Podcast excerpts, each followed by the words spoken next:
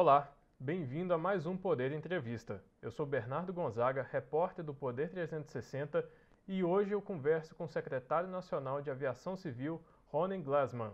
Obrigado, secretário, por ter aceito o nosso convite. E eu, eu queria começar já com uma pergunta é, baseada no seguinte dado. Essa semana, o governo federal restringiu a entrada de estrangeiros é, por mar e por terra no, no Brasil.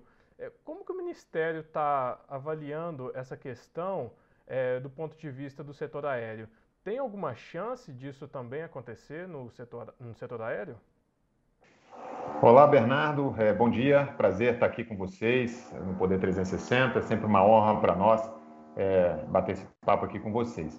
Bom, essa semana, de fato, a gente teve essa, essa informação meio truncada aí com relação a essa portaria que foi publicada na segunda-feira mas na verdade para o setor aéreo não houve qualquer tipo de, de alteração, senão uma pequena alteração com relação à tripulação de navios né, marítimo é, que fazem a troca de tripulação em território nacional e usam o, o modal aéreo para poder fazer essa, essa troca. Isso foi impedido pela questão da variante é, indiana.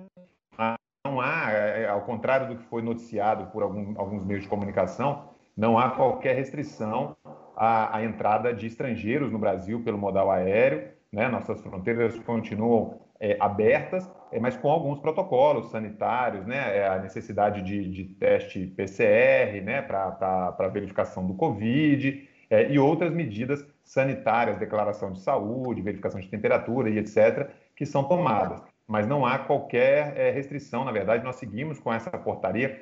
A portaria ela tem um texto um pouco confuso, porque a princípio ela ela veda a entrada de estrangeiros no Brasil, mas depois ela vai abrindo as exceções e aí o modal aéreo é uma das exceções. Então o estrangeiro pode continuar viajando para o Brasil e também utilizando o Brasil como ponto de conexão, principalmente para a América do Sul, América Latina, que nós sabemos né, que os aeroportos, principalmente de Guarulhos, tem, tem essa vocação de hub da América Latina. Então, os estrangeiros podem ficar tranquilos é, com relação a isso e as autoridades continuam monitorando a situação. A Anvisa, né, que é a nossa autoridade sanitária de fronteiras, continua monitorando a, a situação. Então é importante esclarecer para a população. Houve uma certa informação truncada ao longo dessa semana, mas não há qualquer restrição para a entrada de estrangeiros no Brasil, além daquelas restrições já tradicionais em época de pandemia, os protocolos sanitários, etc.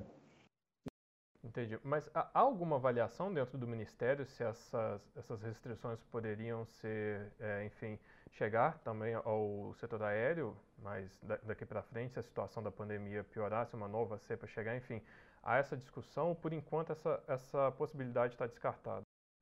É, o governo tem um, tem um grupo de trabalho interministerial que monitora permanentemente essa situação, né? composto por Ministério da Saúde, Segurança Pública, Ministério da Justiça e Segurança Pública, Casa Civil, Ministério da Infraestrutura também participa e outros ministérios mais. Nós temos uma, um monitoramento permanente, a Anvisa é a nossa autoridade sanitária de fronteiras, então a Anvisa tem um papel fundamental, tem sido uma grande parceira nesse trabalho de vigilância das nossas fronteiras. Então, é, é claro que a gente vai avali, avaliando a situação na medida que as coisas vão, vão acontecendo, os cenários eles vão mudando. Mas, por enquanto, é, o governo brasileiro reconhece a importância do transporte aéreo. O transporte aéreo ele é fundamental, não só para o transporte de pessoas, mas também para o transporte de insumos, de vacinas, é, de fármacos, né, medicamentos, os chamados insumos farmacêuticos ativos da, da, da, das vacinas. Então, tudo isso vem nos, nos aviões, é, alguns nos aviões cargueiros, mas muita coisa vem também nos aviões de passageiros, né? A gente tem o avião tem dois andares, o andar de cima que é onde o passageiro utiliza e o andar de baixo que é o porão do avião que vem a carga.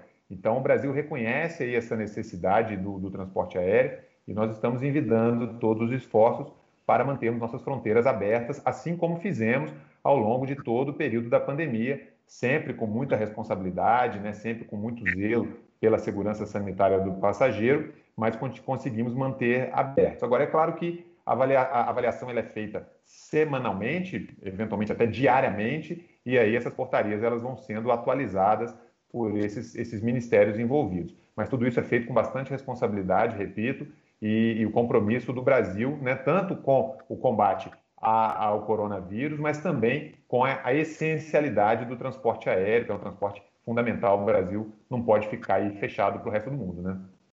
Perfeito. Secretário, agora eu queria entrar no assunto é, mais específico do tráfego aéreo. É, nós tivemos uma queda histórica em maio, em abril do ano passado, é, nos voos domésticos e também nos voos internacionais, mas especificamente nos voos domésticos, a gente apresentou uma recuperação ao longo, ao longo desse ano, né? E com a nova variante, a segunda onda, né, perdão, da, da pandemia, teve uma, o janeiro, fevereiro e abril teve uma queda. Como que o Ministério está tá monitorando isso? Enfim, assim, qual que é a perspectiva do Ministério é, para os próximos meses? Como que fica o tráfego aéreo para os próximos meses? É, é, é, é verdade, Bernardo. O mercado brasileiro ele tem demonstrado bastante resiliência com a questão do transporte aéreo, principalmente no mercado doméstico. Né? A crise afetou em cheio o transporte aéreo, não só no Brasil, mas no mundo inteiro. O transporte aéreo ele é feito em confinamento, ali você tem 150, 200, 300 pessoas em um ambiente confinado. É, mesmo com todas as medidas de segurança sanitária né, e todas as informações de que a transmissão a bordo das aeronaves ela é em patamares baixíssimos, mas é, de fato existe um confinamento e existe uma restrição à mobilidade, as pessoas estão menos dispostas a viajar. É natural isso acontecer, não só no Brasil, mas isso, isso acontece no mundo inteiro. Uma reação à pandemia é natural isso acontecer. Ao longo de 2020, do ano passado, nós reduzimos de abril, né, março e abril, quando chegou a pandemia no Brasil, tivemos uma queda de 93% no transporte aéreo doméstico e 99% no transporte internacional das rotas que partem ou chegam no Brasil. Né? Ao longo do ano de 2020, tivemos uma recuperação muito interessante no mercado doméstico, que demonstrou muita resiliência e chegamos a performar ali na nossa alta temporada, né, de dezembro e janeiro, chegamos a performar cerca de 75%, em alguns aeroportos até 80% da, dos patamares pré-pandemia. Né? O Brasil vinha performando, antes da pandemia, cerca de 2 mil voos comerciais por dia. Né? Então, nós conseguimos retomar patamares ali de 75% a 80% na nossa alta temporada no mercado doméstico. Né?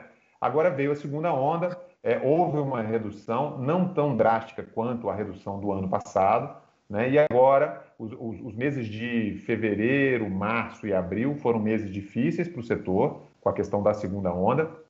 Agora, nos meses de maio, junho e julho, nós começamos a, a verificar um movimento de retomada.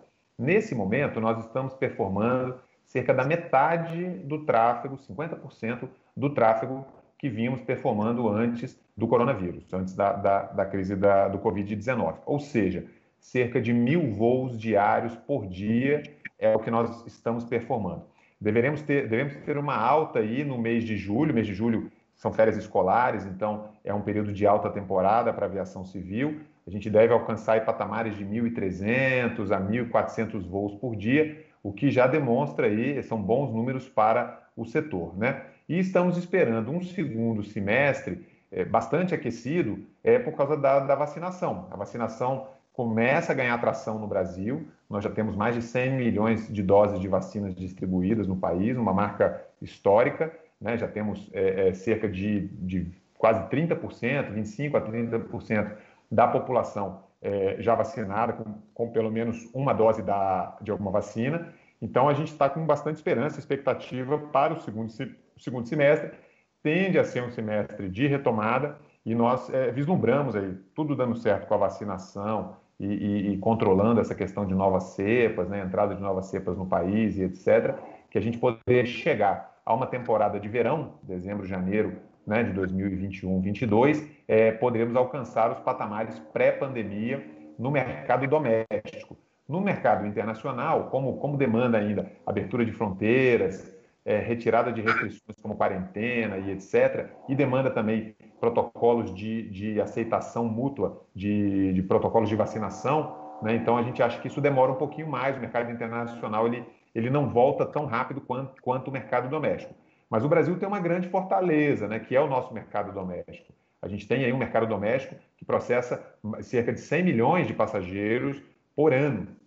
De um total de 120 milhões, nós temos 100 milhões de passageiros no mercado doméstico. Então, isso nos dá é, uma, uma, fortaleza muito grande para que nossas empresas aéreas e nossos aeroportos né, continuem aí as suas operações e, e, retomem aí o seu, o seu tráfego. A gente vai ver muita gente voando, como, como estamos vendo atualmente, né, muita gente que voava para o exterior voando domesticamente, né, exatamente por essas restrições é, em países como Estados Unidos, Europa, Canadá e etc. Então a gente vai ver de fato um aquecimento do turismo doméstico brasileiro, exatamente como vimos agora na alta temporada de 2020 e 2021. Então, assim, são perspectivas é, é, boas para o segundo semestre, apesar da profundidade da crise, mas a gente vê um segundo semestre aí já com uma, um processo de retomada e, logicamente, isso tudo sendo é, é, é, é motivado pela questão da vacinação que a gente está vendo ganhar atração no, no país. É, o senhor citou uh, na sua fala os, o, os voos internacionais. A BA ela, ela cita que uh, os voos internacionais vão voltar no patamar pré-pandemia provavelmente daqui a três anos, mas não que daqui a três anos é, vai, vai voltar ao que era antes, mas vai vai ser uma, uma graduação, né? Ou seja, ano que vem volta um pouco, em 2022 volta mais um pouco, 2023 volta mais um pouco, em 2024 deve-se voltar à normalidade completa. Ou seja, essa é a visão do Ministério também? É essa a projeção que vocês fazem?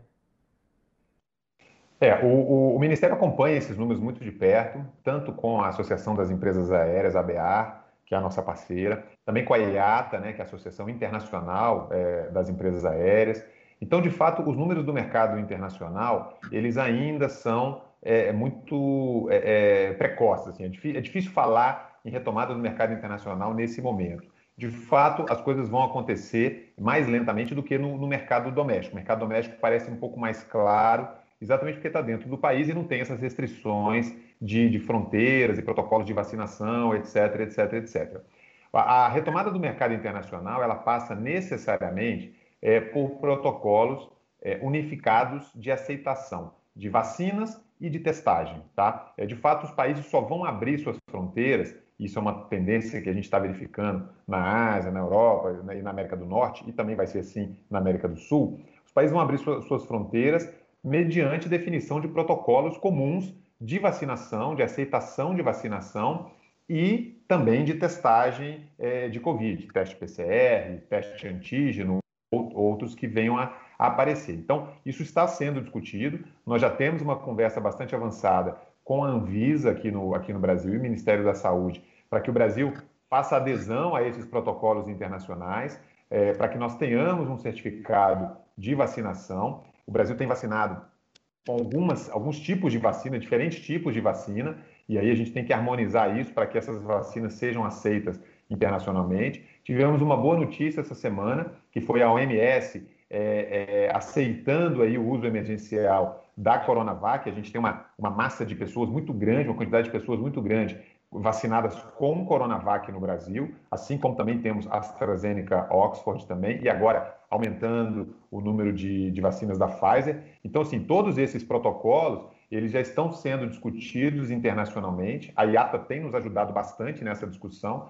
E a ideia é não inventar nada aqui no Brasil, é simplesmente o Brasil aderir a protocolos padronizados internacionalmente. A aviação civil, ela é, por natureza, historicamente, padronizada internacionalmente. Né? Um avião que decola no Brasil, ele tem que ser apto, ele tem que estar apto a pousar em qualquer lugar do mundo e já existe essa harmonização de protocolos que é feita pela ICAO, né, que é a Organização Internacional da Aviação Civil, fica sediada em Montreal. O Brasil é membro fundador da ICAO, membro do grupo 1, grupo de elite da ICAO. Então, a ideia é harmonizar esses procedimentos.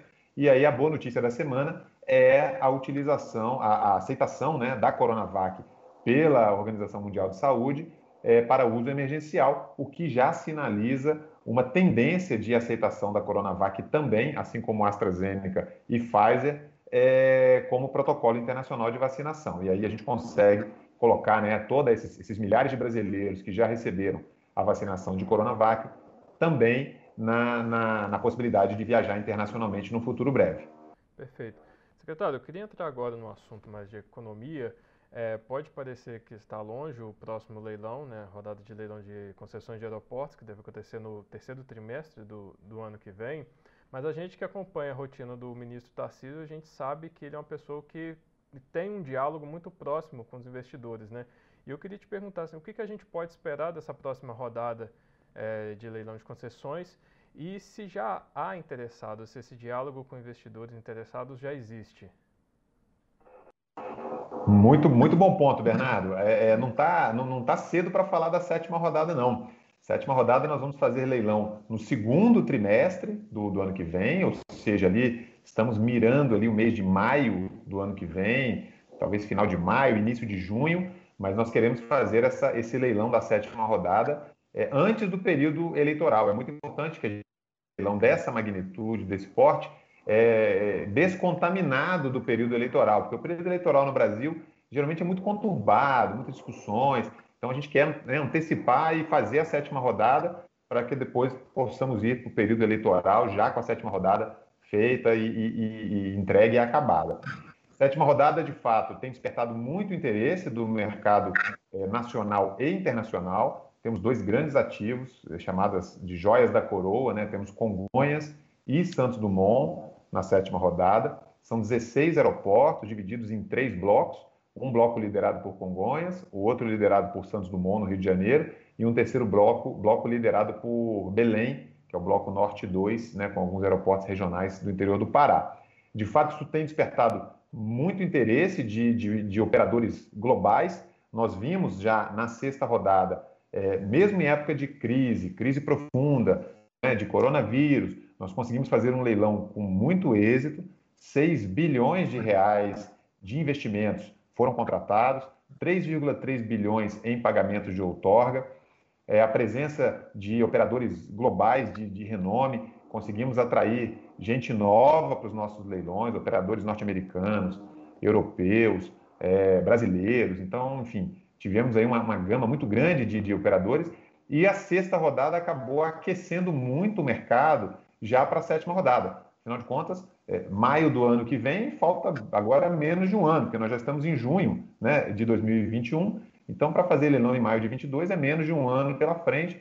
E para quem faz leilões de infraestrutura sabe que um ano é pouquíssimo tempo para poder preparar tudo isso. Nós é, vamos receber até amanhã, até sexta-feira agora, né? Na verdade, sexta-feira agora vai ser ponto facultativo para segunda-feira. É, os estudos de viabilidade da sétima rodada já estão concluídos e agora vão passar por um processo de seleção e depois de divulgação desses estudos.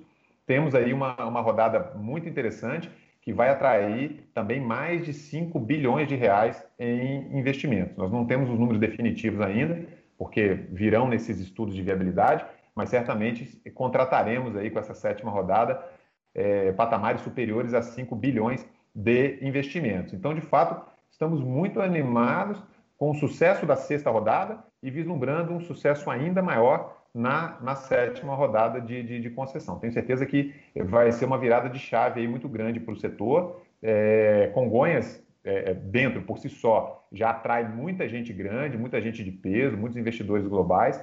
Nós temos verificado a presença é, pela primeira vez agora rodada de fundos de investimentos globais, assim, de infraestrutura. Isso foi, foi muito positivo para nós. Nós fizemos uma alteração é, é, no, no, nosso edital que viabilizou a entrada desses fundos de investimento. Então, a gente teve participação do Blackstone, por exemplo, que é um fundo, um dos maiores fundos é, globais de infraestrutura. A gente teve participação da XP Investimentos aqui no Brasil, a participação de operadores como Houston, nos Estados Unidos, do aeroporto de Houston, foi, né, retomou a vida para o Brasil é, depois de quase uma década fora do mercado brasileiro. Então, tudo isso nos traz muita confiança na nossa modelagem de concessão e a gente acha que vai ter um leilão da sétima rodada bastante competitivo, viu?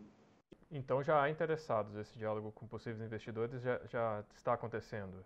Nós falamos é, diariamente com, com, investidores. Antes de começar essa entrevista aqui, eu estava falando com, com, um dos investidores é, que está buscando uma parceria com um operador asiático. Né? Então, é, de fato, o leilão de aeroportos no Brasil tem tomado dimensões globais aí. A gente tem visto interesse de muitos lados.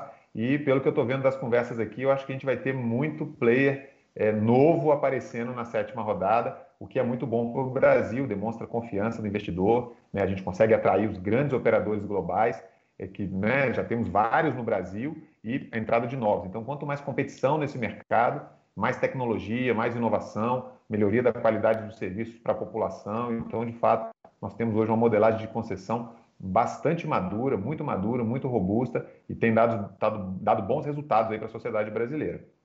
Perfeito. Secretário, é uma última pergunta. Eu, como fui setorista de Câmara por bastante tempo, não posso deixar de fazer uma, uma pergunta que tem a ver com o legislativo. Né? O setor aéreo aguarda uma MP que ela deve zerar a cobrança de imposto de renda sobre remessas ao, ao exterior, é, de valores a, de, de arrendamento de aeronaves. Como é que está essa, essa medida provisória? Quando que ela deve ser publicada?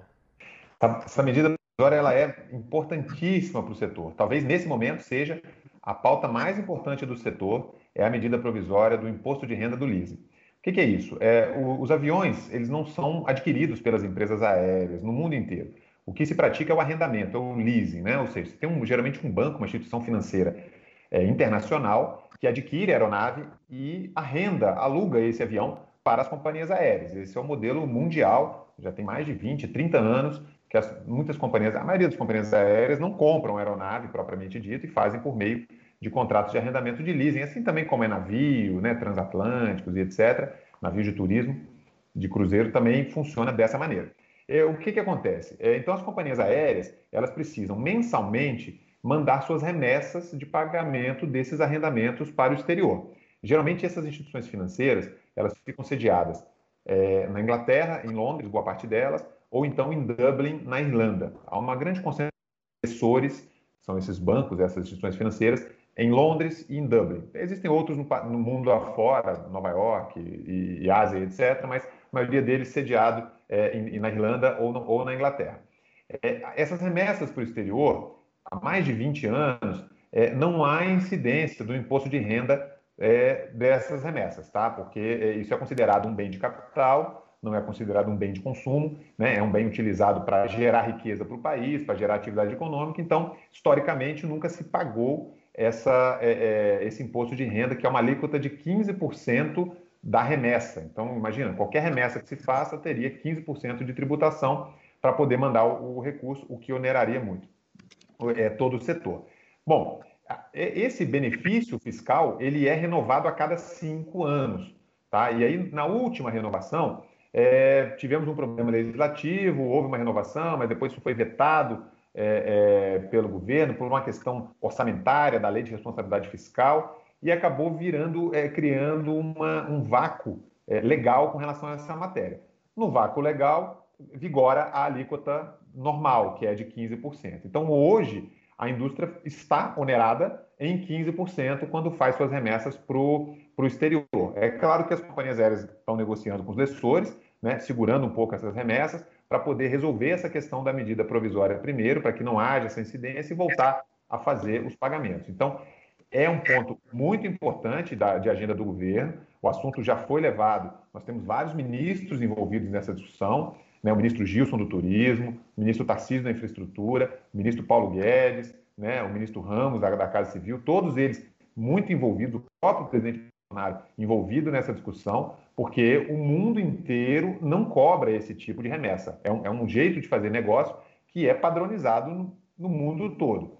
E o Brasil, por uma questão, uma questão quase que burocrática, né, jurídica, legal, acabou cobrando nesse momento né, é, é a necessidade de cobrança e a medida provisória visa corrigir né, essa, essa questão. Então, o assunto está bem avançado, ele está sendo é, carreado, protagonizado pelo Ministério da Economia.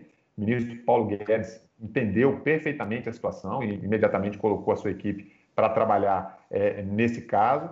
E nós estamos aí aguardando. O Ministério do Turismo já se manifestou nessa medida provisória, o Ministério da Infraestrutura também se manifestou agora, já pela segunda vez essa semana e agora está lá concluso para o Ministério da Economia fechar o texto e mandar para o Palácio do Planalto, e aí sim teremos a publicação. Então, estamos aí, de fato, é, bastante atentos a essa questão. Temos o apoio, logicamente, de todas as empresas aéreas, é, o apoio de todo o mercado de aviação civil, porque o Brasil não pode ficar, é, é não pode ser diferente. Em aviação, a gente costuma dizer que não dá para ser diferente do mundo, assim, a coisa é muito padronizada. Então, a gente tem que fazer no Brasil logicamente, né, é, é, é, com muita eficiência, mas fazer o que se pratica mundo afora. E o mundo não tributa é, é, remessa, pagamento de leasing, não faz o menor sentido haver tributo com, com relação ao pagamento de um bem de capital, de um bem que gera riqueza, que, que, que gera atividade econômica para o país. Então a gente está com expectativas aí de nas próximas semanas, não sei te precisar exatamente quando, mas seguramente nas próximas semanas teremos essa medida provisória publicada, isso já está devidamente acordado com o Ministério da Economia, Turismo, Infraestrutura, Casa Civil e com o próprio presidente Bolsonaro. É, secretário, muito obrigado por ter aceito o nosso convite e obrigado você também que nos acompanhou até aqui. Thank you